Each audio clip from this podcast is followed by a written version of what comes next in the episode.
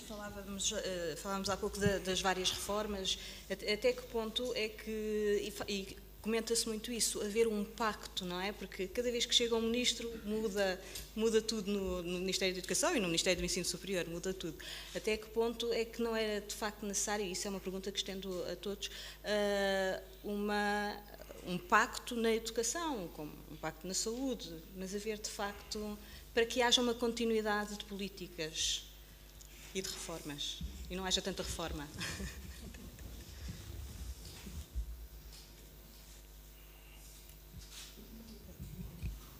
dizer, creio que já, já houve alguma tentativa, já houve em tempos, pelo menos um documento a que se chamou Pacto Educativo até. Um, de facto, o campo da educação é particularmente permeável, digamos assim, ao confronto ideológico e, e, e portanto, um, na minha perspectiva, pelo menos, não, não não sei se é possível, digamos assim, estabilizar um pacto um, quando, uh, do ponto de vista ideológico, há opções que possam ser um, radicalmente um, diferentes, digamos assim, dentro do espectro político em, em, em Portugal.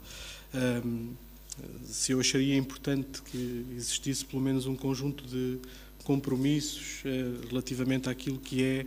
uma valorização uh, política e que pudesse ter traduções também uh, em, outras, em outros setores daquilo que é a elevação dos níveis de escolarização dos portugueses, daquilo que é, enfim, um investimento em termos de educação ao longo de, toda a vida. Enfim, acho que há compromissos mais genéricos que me parece que seria importante de assumir que seria importante de traduzir do ponto de vista não só das políticas educativas, mas também eh, conectar esta valorização no campo das políticas educativas com a valorização no campo das políticas do emprego, enfim, no campo das políticas sociais, eh, enfim, dar um reflexo, digamos, destes compromissos, grandes compromissos, eh, ter este reflexo em diferentes setores da, da política. Mas eh, admito,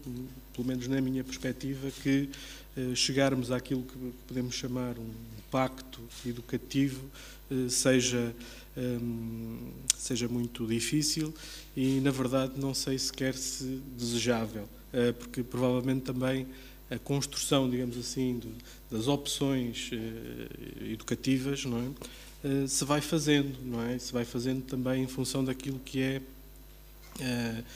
que vai sendo a análise do, do que está a ser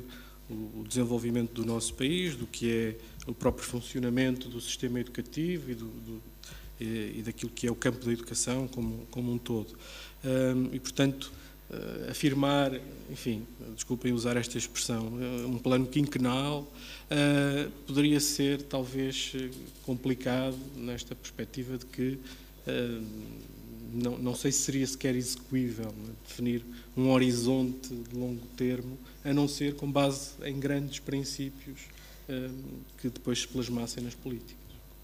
Mas, mas, esse, desculpa, mas esses grandes princípios poderiam passar, por exemplo, e, e, e pegando na questão de, de, da importância da porque é importante a mobilidade social, até que ponto é que uh, a educação não precisa de ajuda de outras áreas, não é? E, e que áreas é que serão essas?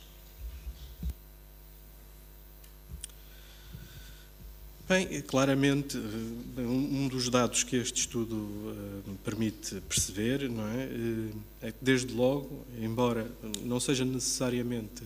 a única conexão que nós possamos fazer, o mundo do trabalho parece não valorizar sobremaneira aquilo que é o investimento em termos educativos que as pessoas possam fazer, não é? E, portanto, desde logo, uh, aquilo que pode ser um, uma transformação das políticas ligadas ao mundo do, do trabalho um, eh, e aquilo que pode ser um investimento na valorização das qualificações e da integração de qualificações neste mundo do trabalho, poderia, desde logo, ser uma, uma, uma, uma boa ajuda um, a esta, uh, se calhar até uma, um acentuar de uma percepção positiva sobre o investimento na, na educação. Um, do meu ponto de vista, uh, há uma questão mais ampla que é a de uh, conseguirmos, através de políticas em diferentes esferas, criarmos aquilo que eu chamaria uma, uma, cultura de educação ao longo da vida e atenção que distinguiria aqui de educação ao longo da vida do, daquilo que é, por vezes, hoje um, um discurso muito utilizado da aprendizagem ao longo da vida, que tende a ser hiperresponsabilizador dos indivíduos. Eh, e, e portanto, distingui-lo-ia deste, deste outro discurso de eh, procurar construir aqui uma, uma cultura de educação permanente, de educação ao longo da vida, eh, como encontramos em outros, em outros países, onde de facto a educação não surge necessariamente como uma obrigação, mas como um direito e como uma possibilidade de realização pessoal e social dos, dos sujeitos. Não é?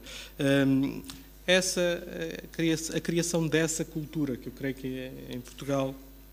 não existe ainda, que se calhar tivemos alguns resquícios uh, ou um, um, princípio dessa cultura num determinado momento da nossa uh, história. Uh, naturalmente, lá está, esse se calhar é o compromisso de longo prazo que poderemos assumir, eh, mas tem que ser eh, uma política que passe, por exemplo, pelo, pelo, mercado de trabalho valorizar as qualificações, pelo mercado de trabalho valorizar uh, o envolvimento uh, na, na, formação contínua, uh, por, em termos de políticas culturais públicas, se garantir o acesso, enfim, a democratização e a democracia cultural, chamar-lhe assim